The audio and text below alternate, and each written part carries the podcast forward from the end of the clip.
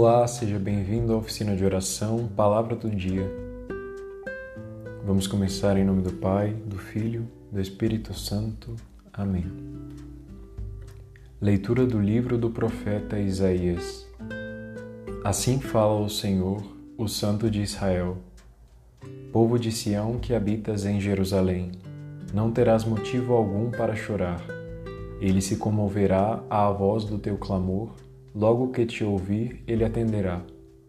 O Senhor de certo dará a todos o pão da angústia e a água da aflição.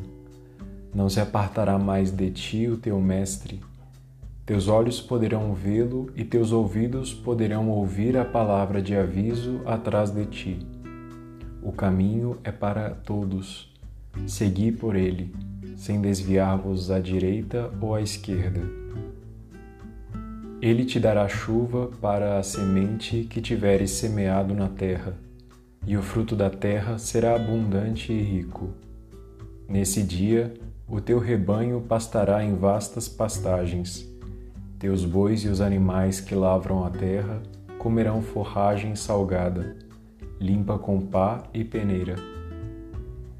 Haverá em toda montanha alta e em toda colina elevada arroio de água corrente num dia em que muitos serão mortos com o desabamento de seus torreões.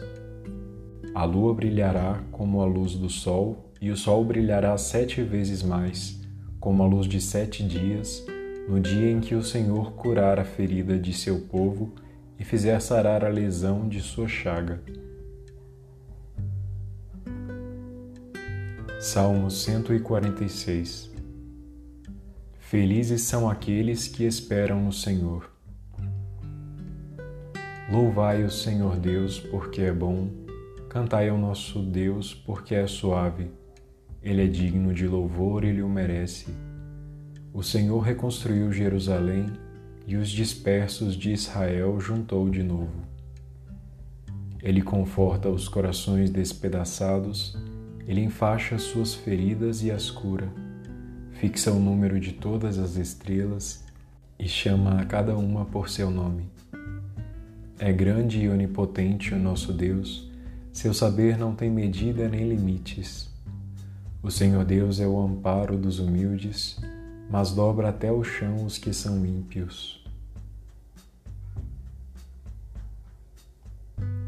Evangelho de Jesus Cristo segundo Mateus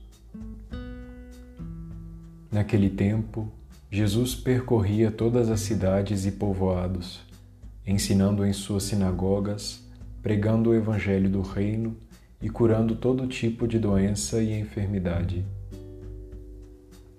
Vendo Jesus as multidões, compadeceu-se delas, porque estavam cansadas e abatidas, como ovelhas que não têm pastor. Então disse a seus discípulos: a messe é grande, mas os trabalhadores são poucos. Pedi, pois, ao dono da messe que envie trabalhadores para a sua colheita.